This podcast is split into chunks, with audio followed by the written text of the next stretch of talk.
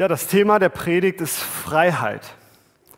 Und ich weiß nicht, was du ganz persönlich mit dem Begriff Freiheit verbindest.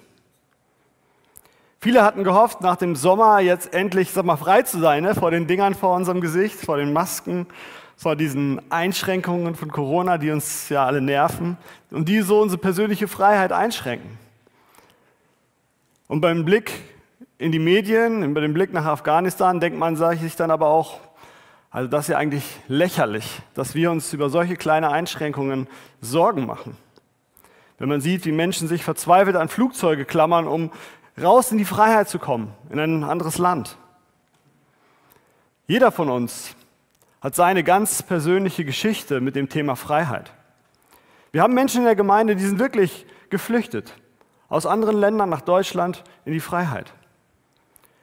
Aber wir haben auch Menschen, die sind also durch Alter und Krankheit nicht mehr frei. Sie sind ans Bett gefesselt. Sie können ihr Haus nicht mehr alleine verlassen. Und für sie ist Freiheit, wäre Freiheit etwas, das sagen, ich kann wieder unter Menschen, ich kann wieder rausgehen. Sie haben ihre Bewegungsfreiheit verloren. Wir haben Menschen in der Gemeinde, die saßen bereits im Gefängnis. Die wissen, wie sich Freiheitsentzug anfühlt. Und für sie ja, sie können was damit verbinden, mit diesem Spruch, du kommst aus dem Gefängnis frei. Freiheit und Gefangenschaft sind aber nicht nur irgendwelche äußerliche Umstände, ob ich mich frei bewegen kann oder nicht, sondern es ist auch etwas, was in uns Menschen steckt. Wir können auch innerlich frei sein oder wir können auch innerlich gefangen und gebunden sein. Und diese Denkmuster in uns, die uns frei machen oder die uns gefangen nehmen, die werden früher und später auch im Handeln sichtbar. Wir haben Menschen in der Gemeinde, die waren jahrelang gefangen in, in Süchten und Abhängigkeiten. Und sie wurden daraus befreit. Wir haben Menschen, die sind innerlich blockiert, die sind gefangen in Verhaltensmustern, die sie vielleicht seit Kindheit an haben oder die sich vielleicht in der Corona-Zeit jetzt angewöhnt haben. Wir haben Menschen, die gefangen sind in finanziellen Zwängen, die getrieben sind vielleicht vom Erfolg, von der Karriere oder die sich abhängig machen von der Meinung und dem Urteil anderer Menschen. Das ist auch eine Art von innerer Gefangenschaft. Denn Freiheit hat so viele Dimensionen, weil es so viele Dinge auf dieser Erde gibt, die uns gefangen nehmen können oder die versuchen uns auch aktiv gefangen zu nehmen. Was bedeutet Freiheit für dich? In welchem Lebensbereich würdest du gerne Freiheit erleben und erfahren? Ich würde so weit gehen und behaupten, jeder von uns hat so Lebensbereiche, wo er weiß, ah, da bin ich eigentlich nicht frei, da würde ich mir eigentlich das anders wünschen. Aber wir wissen auch, Veränderung ist nicht einfach. Sich einfach vorzunehmen, ab morgen ist das anders, das, ist, das funktioniert so nicht. Frei wird man auch nicht zufällig. Das, da muss man was für tun. Und Freiheit, das ist auch ganz wichtig, das ist nichts, was man einmal hat und dann besitzt. Sondern Freiheit ist so ein bisschen, ich sag mal, was Lebendiges, ja etwas, um das man sich kümmern muss. Jeder Schritt, jede Entscheidung, die wir treffen, führt uns einen Schritt in die Richtung Freiheit oder vielleicht auch aus der Freiheit wieder heraus, in Richtung Gefangenschaft. Und in unserer neuen Predigtreihe wollen wir in den nächsten Wochen uns damit beschäftigen. Wie können wir frei werden? Was macht Freiheit eigentlich aus? Wie können wir leben, dass wir von Freiheit bestimmt sind? Und was können wir tun, dass wir uns nicht wieder gefangen nehmen lassen. Und dazu werden wir uns Texte anschauen aus dem zweiten Buch Mose, aus dem Exodus und anschauen, wie befreit Gott sein Volk aus der Gefangenschaft in Israel und äh, in Ägypten und was können wir daraus für uns mitnehmen und lernen, um als freie Menschen leben zu können. Ich möchte heute starten mit Exodus 2, mit dem Auftrag ähm, an Mose, das Volk in die Freiheit zu führen. Ich lese aus 2. Mose Kapitel 3, Verse 1 bis 12 und ich bitte euch aus Ehrfurcht vor dem Wort Gottes dazu aufzustehen. Mose aber hütete die Schafe Jitros, seines Schwiegervaters, des Priesters in Midian, und trieb die Schafe über die Wüste hinaus und kam an den Berg Gottes, den Horeb. Und der Engel des Herrn erschien ihm in einer feurigen Flamme aus dem Dornbusch. Und er sah, dass der Busch im Feuer brannte und doch nicht verzehrt wurde. Da sprach er, ich will hingehen und diese wundersame Erscheinung besehen, warum der Busch nicht verbrennt. Als aber der Herr sah, dass er hinging, um zu sehen, rief Gott ihn aus dem Busch und sprach, Mose, Mose. Er antwortete, hier bin ich. Er sprach, tritt nicht herzu, zieh deine Schuhe von deinen Füßen, denn der Ort, darauf du stehst, ist heiliges Land. Und er sprach weiter, ich bin der Gott deines Vaters, der Gott Abrahams, der Gott Isaaks und der Gott Jakobs. Und Mose verhüllte sein Angesicht, denn er fürchtete sich, Gott anzuschauen. Und der Herr sprach, ich habe das Elend meines Volkes in Ägypten gesehen und ihr Geschrei über ihre Bedränger habe ich gehört. Ich habe ihre Leiden erkannt und ich bin herniedergefahren, dass ich sie errette aus der Ägypter Hand und sie aus diesem Lande hinaufführe in ein gutes und weites Land, in ein Land, darin Milch und Honig fließt, in das Gebiet der Kanaaniter, Hethiter, Amoriter, Perisiter, Hiviter und Jebusiter. Weil dir nun das Geschrei der Israeliten vor mich gekommen ist und ich dazu ihre Drangsal gesehen habe, wie die Ägypter sie bedrängen, so geh nun hin. Ich will dich zum Pharao senden, damit du mein Volk, die Israeliten, aus Ägypten führst. Moses sprach zu Gott, wer bin ich, dass ich zum Pharao gehe und führte die Israeliten aus Ägypten? Er sprach, ich will mit dir sein. Und das soll dir das Zeichen sein, dass ich dich gesandt habe. Wenn du mein Volk aus Ägypten geführt hast, werdet ihr Gott dienen auf diesem Berge. Amen. Nehmt gerne Platz. Die Situation vom Volk Israel ist schlimm. Ja, seit einigen Generationen schon sind sie in Gefangenschaft. Wahrscheinlich so um die 250 Jahre müssen sie schon als, als Sklaven für die Ägypter arbeiten. Sie werden ausgenutzt, sie leben unter ganz prekären Umständen und ja, es gibt keine Hoffnung darauf, dass sich etwas an ihrer Situation ändern könnte. Und eines Tages beschließen die Herrscher in Ägypten, eine ganze Generation Kinder in Ägypten umzubringen. Einfach weil das Volk zu stark wird, zahlenmäßig zu groß und so entscheiden sich, eine Generation muss sterben. Aber einer der wenigen ist Mose, die überlebt diese, diese Situation und er kommt durch Gottes Führung an den Hof in Ägypten, wird dort erzogen, wird dort ausgebildet. Aber Mose, obwohl er jetzt in einer besonderen Stellung ist, obwohl er besonderes Wissen hat und Ausbildung, kann er nicht vergessen, dass er eigentlich aus diesem bedrängten Volk der Sklaven kommt. Und er kann auch sich diese Zustände nicht mehr ertragen, die er jeden Tag sehen muss, wie sein Volk leidet. Und so ja, ist er um die 40, da probt er so ein bisschen den Aufstand. Er erschlägt einen Wärter, merkt dann aber, damit kommt er nicht durch, er muss das Land verlassen, er flieht. Und daraufhin hütet er weitere 40 Jahre lang die Schafe von seinem Schwiegervater. Einfach über die Berge Schafe hüten. Man könnte sagen, das Thema ist durch. 40 Jahre lang, das ist eine lange Zeit. So alt bin ich noch nicht mal. 40 Jahre lang ist der Mose mit seinen Schafen unterwegs. Jetzt ist er 80 Jahre. Es gibt keine Führungsfigur für Israel, die aufstehen könnte, um das Volk in die Freiheit zu führen. Eigentlich chancenlos. Das Volk selbst kann sich aus eigenem Antrieb auch nicht befreien, weil zum einen werden sie gnadenlos unterdrückt. Jeder, der den Kopf raussteckt, wird den Kopf kürzer gemacht. Und zum anderen haben sie auch gar nicht die, die psychische Konstitution, sich selber aus dieser Situation zu befreien, einen Aufstand zu planen, durchzuführen. Forscher, die sich mit dem Thema Gefangenschaft und Sklaverei beschäftigen, haben herausgefunden, dass Menschen, die durch Sklaverei gebrochen worden sind, gar kein Vertrauen mehr in sich haben und an andere Menschen. Sie haben schwere psychische Probleme. Sie leiden so leer unter den, diesen Folgen von dem Zwang, dass sie gar nicht mehr in der Lage sind, sich selbst oder auch anderen zu helfen und auch in Bezug auf das Leid von anderen Menschen abstumpfen, weil sie ja gelernt und verinnerlicht haben, ich kann eh nichts entscheiden. Ich kann eh nichts machen. Auch diese Fähigkeit, eigene Entscheidungen zu treffen, verlieren sie mit der Zeit. Sie können nicht mehr unabhängig Risiken bewerten. Sie sind gar nicht in der Lage, dieser Opferrolle zu entkommen und geraten ganz oft von einer Sklaverei in die nächste, weil ihr Selbstwertgefühl auch dermaßen zerstört ist, dass sie das Gefühl, in diesem Gefühl der Unterwürfigkeit verharren. Sie suchen sich immer wieder eine Situation, die sie kennen, wo sie einen, einen starken Führer, einen Chef haben, der ihnen sagt, was sie tun müssen. Und wenn diese Gefangenschaft oder Ausbeutung über mehrere Generationen erfolgt ist, dann kennen die Betroffenen es gar nicht anders und enden immer wieder in solchen Situationen. Selbst wenn man sie körperlich befreit, aus der Situation herausholt, in einer neuen Situation unterbringt, sie werden wieder in dem alten System landen. Sie müssen erst lernen, sich wirklich ähm, wie freie Menschen zu verhalten, wie freie Menschen zu denken. Und das ist ein langer Prozess. Das Volk selbst hat deswegen gar keine Chance, frei zu werden. Es kann sich die Freiheit nicht selber erkämpfen. Es braucht Rettung von außen. Und Gott, er sieht diese Situation. Er sieht, dieses Volk, es kann sich nicht helfen. Und deswegen geht er und er spricht Mose an. Und damit beginnt es. Damit beginnt es immer. Damit beginnt es auch bei uns, dass Gott uns anspricht. Denn auch wir können in den Situationen, wo wir gefangen sind, uns nicht irgendwie an den Haaren packen und dann äh, herausziehen. Das geht nicht. Auch wir brauchen Hilfe von außen. Und wir brauchen es, dass Gott den ersten Schritt macht, dass er uns anspricht. Und das tut Gott. Er ruft Mose, er ruft ihn beim Namen, er sagt Mose, Mose. Und das finde ich macht so schön deutlich, dass Gott jeden einzelnen von uns kennt. Er kennt uns beim Namen und er spricht uns an.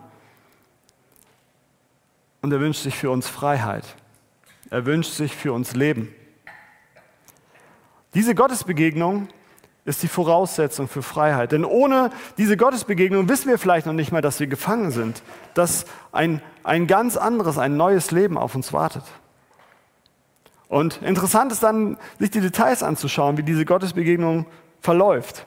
Also Gott erscheint Mose in einem brennenden Busch und Mose findet das erstmal interessant, weil ja klar, es ist besonders. Ähm, er tritt näher heran, um das zu begutachten. Und da spricht Gott Mose aber auch schon an und sagt, tritt nicht näher hinzu. Also Gott setzt Mose und dem menschlichen Zugriff auf sich eine Grenze. Er sagt, du kannst rankommen, aber nur bis zu dieser Grenze. Ja, wir Menschen, wir können und wir müssen Gott nicht vollständig erkennen und erklären können und verstehen oder begreifen. Das liegt ja an unserem Wesen, dass wir Dingen gerne auf den Grund gehen. Also ich kann verstehen, dass der Mose am liebsten in den Busch reingeklettert hätte, um zu gucken, ist der brennt der oder nicht oder wie warm ist das oder warum was passiert mit dem einzelnen Ast. Ja, wir wollen Dinge gerne erkunden, experimentell äh, begreifen, irgendwie verstehen, um dann Gesetzmäßigkeiten festzulegen, die für diese Sachen gelten. Und das wollen wir eigentlich auch ganz gerne mit Gott machen. Ne? So, du musst so und so beten, dann passiert was und dann, wenn du so und so betest, dann passiert nichts oder so. Aber Gott entzieht sich dem. Er sagt, er macht eine Grenze und sagt, ich lasse mich von euch nicht wie ein Objekt behandeln. Ihr könnt zu mir kommen, aber es gibt Grenzen. Ihr könnt mich nicht in den Griff bekommen. Und er fordert Mose auf, zieh deine Schuhe aus.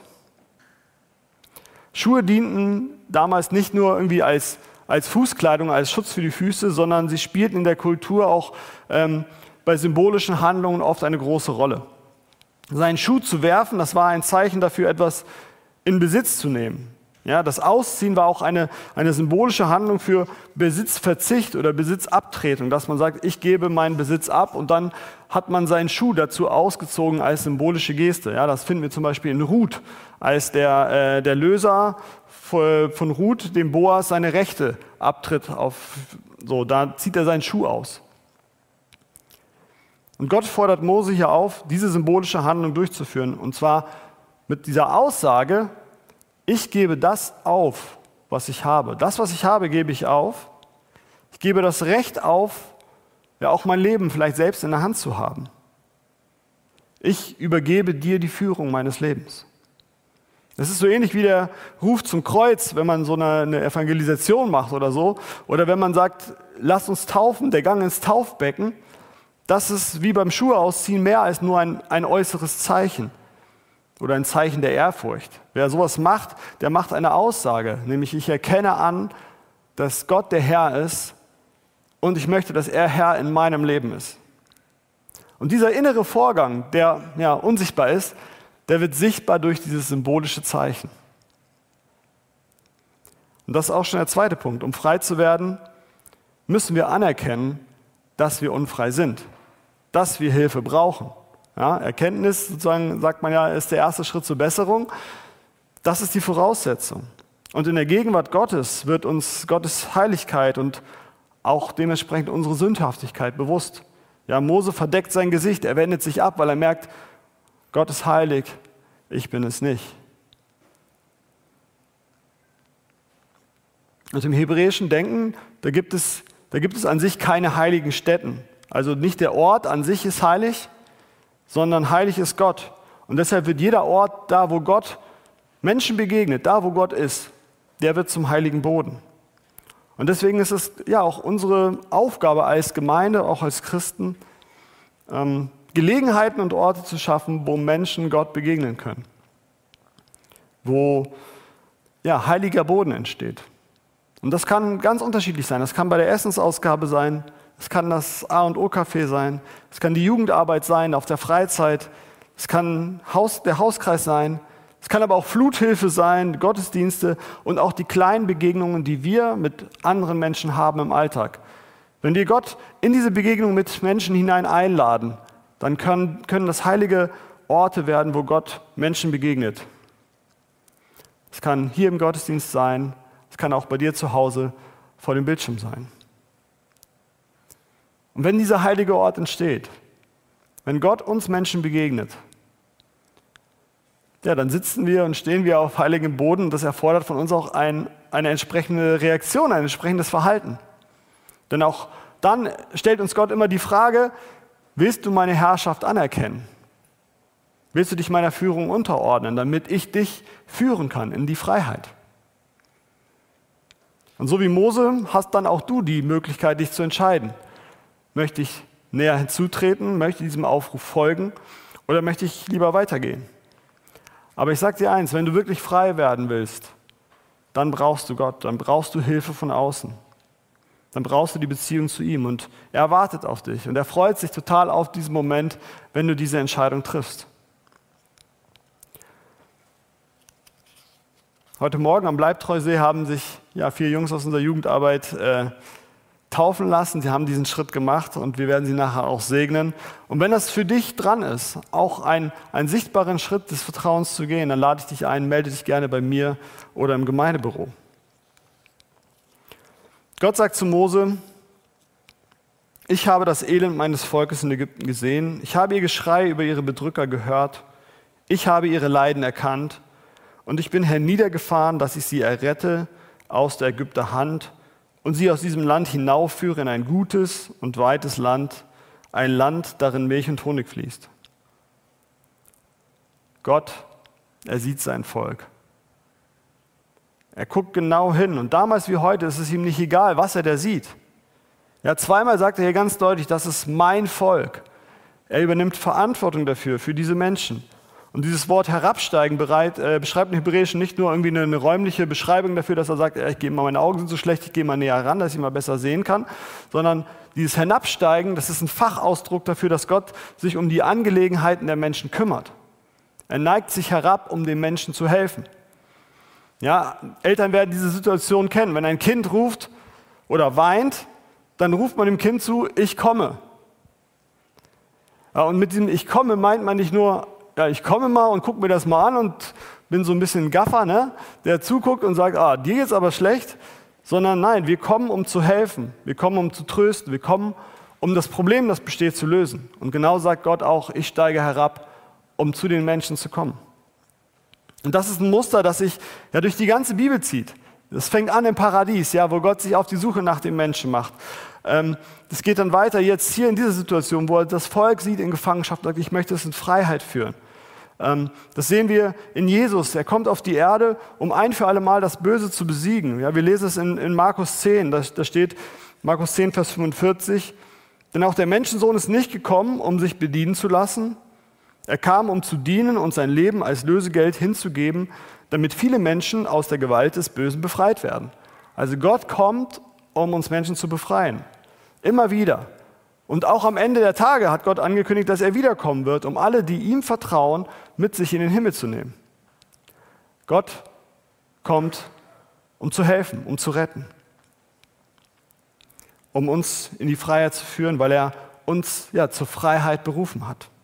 Aber dieser Weg in die Freiheit ist kein, sag mal, kein Sprint, sondern der Weg in die Freiheit ist ein Marathon. Durch Jesu Tod am Kreuz werden wir zwar von einer Minute auf die andere in einen neuen Stand versetzt, also wir sind frei. Aber wie die Menschen, die ein Leben lang in Gefangenschaft gelebt haben, braucht es einen Prozess, um diese neue Freiheit, die wir bekommen haben, auch zu leben. Wir müssen das erstmal lernen, ja, als freie Menschen zu leben. Forscher, die mit Menschen quasi mit Sklaverei-Vergangenheit arbeiten, sagen, für diese Durchbrechung dieses Teufelskreises braucht es letztlich eine Verhaltenstherapie Menschen müssen ihre Erlebnisse verarbeiten, müssen neue Denk- und Verhaltensmuster lernen. Und genau diese Therapie macht Gott mit seinem Volk Israel. Und zwar in den 40 Jahren in der Wüste. Er führt sie durch einen, durch einen langen Lernprozess, durch immer wieder wiederholende Schleifen und, und Situationen. Und er bringt ihnen ganz praktisch bei, wie ist es, als ein Mensch zu leben, der frei ist in seinen Entscheidungen, der aber auch Verantwortung übernehmen muss für sich und sein Handeln und die Menschen in seiner Umgebung. Und deswegen stellt er nicht ohne Grund so viele auch Gesetze auf, die das Leben ganz praktisch regeln. Weil das Volk wusste einfach nicht mehr, wie geht das. Ja, ganz äh, bildliches Beispiel, 5. Mose 23, da regelt Gott für das Volk, wie sie anständig aufs Klo gehen sollen. Ja, da gibt ihr, nimm dir einen Stock, geh außerhalb des Lagers, grab ein Loch, da machst du dann rein und dann nimmst du den Stock und machst es wieder zu. So. Als Sklaven haben sie wie Tiere gelebt. Selbst diese Basissachen wussten sie nicht, konnten sie nicht. Und Gott muss ihnen das beibringen, damit sie ja, gesund leben können. Da steht extra drin, ne, damit ihr nicht diese Plagen erleben müsst, wie wir sie, wie sie in Ägypten erlebt haben, weil da haben sie das nicht so gemacht. Und in den 40 Jahren passiert einiges. Wir werden uns das in dieser Predigtreihe anschauen, wie Gott immer wieder ähm, ihnen neue Sachen beibringt. Wo sie aber auch immer wieder Rückfälle erleben, wo sie in alte Verhaltensmuster zurückfallen und gerne diese Verantwortung der Freiheit, die sie jetzt haben, tauschen möchten gegen die Sicherheit und Einfachheit der Gefangenschaft. Und auch wir erleben das manchmal auf unserem Weg in die Freiheit, ja, dass wir Rückschläge erleben und dass wir denken, ja, vielleicht ist es doch einfacher, wenn man diese Freiheit nicht hat. Und Paulus beschreibt das so gut in, in Römer 7, ab Vers 18. Ich lese ein paar Verse, da steht, ich weiß wohl, dass in mir nichts Gutes wohnt. Zwar habe ich durchaus den Wunsch, das Gute zu tun, aber es fehlt mir die Kraft dazu. Ich will eigentlich Gutes tun und tue doch das Schlechte. Ich verabscheue das Böse, aber ich tue es dennoch. Es ist das Gesetz der Sünde, das mein Handeln bestimmt. Ich unglückseliger Mensch, wer wird mich jemals aus dieser tödlichen Gefangenschaft befreien? Gott sei Dank, durch unseren Herrn Jesus Christus bin ich bereits befreit. Und damit macht Paulus genau diesen Punkt vom Anfang deutlich. Aus eigener Kraft können wir nicht frei werden. Wir schaffen es einfach nicht. Wenn du sagst, ich möchte aus eigener Kraft mein Verhalten verändern und ein guter Mensch werden und nett und zuvorkommen und mit geduldig und so, wird nichts. Aus eigener Kraft kannst du nicht frei werden. Wir brauchen Gott, der uns befreit. Wir brauchen Gott, der in unser Leben spricht und der mit seiner Kraft uns verändert. Deswegen, als Mose diesen Auftrag bekommt, geh und befreie das Volk, winkt er ab und sagt, ich habe keine Chance, ich habe es vor 40 Jahren mal probiert, ich bin gescheitert. Und Gott sagt, ja, du kannst es nicht allein, ich werde mit dir sein. Das ist Gottes Zusage auch an uns. Ich werde mit dir sein, ich bin bei dir. Und das dürfen wir auch wissen, wenn wir uns auf den Weg in Richtung Freiheit machen. Wir sind nicht allein, wir müssen es auch nicht aus eigener Kraft schaffen. Jesus hat die Voraussetzung für Freiheit geschaffen.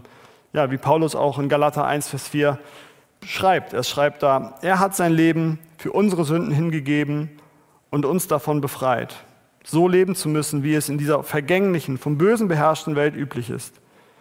Damit erfüllte er den Willen Gottes, unseres Vaters. Wir sind frei. Gott hat uns frei gemacht. Jesus hat den Preis für die Freiheit bezahlt. Und im Wissen, dass jeder Tag neue Herausforderungen bringen wird, dass es Rückschläge geben wird, dürfen wir diese Freiheit Stück für Stück ähm, ja, ergreifen und für uns erleben. Ich lade dich jetzt ein, im Lobpreisteil in Gottes Gegenwart zu treten, auf diesen heiligen Boden zu kommen, zu sagen, Gott, begegne mir. Ich möchte mich aufmachen für dich. Und in diesem Gespräch sag ihm doch einfach, was dich beschäftigt, was dich, dich gefangen nimmt, was dir Angst macht. Bitte ihn um Freiheit, bitte ihn in dein Leben einzugreifen. Sag ihm, dass du ihn brauchst und sag ihm, dass du seine Hilfe erwartest. Und wir Menschen, wir brauchen ja ganz oft so äußere Zeichen, also ein sichtbares Zeichen, dass wirklich irgendwas passiert. Das, was in unseren Herzen passiert. Und deswegen möchte ich ermutigen, wenn du dieses Gebet sprichst, dann kannst du einfach an deinem Platz, wo du bist, einen Schuh oder beide Schuhe ausziehen. Ja, um zu sagen, ey Gott, das ist heiliger Boden für mich, ich möchte, das, möchte dir begegnen, ich möchte, dass du zu mir sprichst. Das könnt ihr auch zu Hause am Bildschirm machen. Einfach als zeichenhaftes Gebet, Gott, du sollst mein Herr sein, Ich möchte das tun, was du sagst. Bitte mach mich frei, ich vertraue dir. Ja, wir starten jetzt in den Lobpreis. Amen.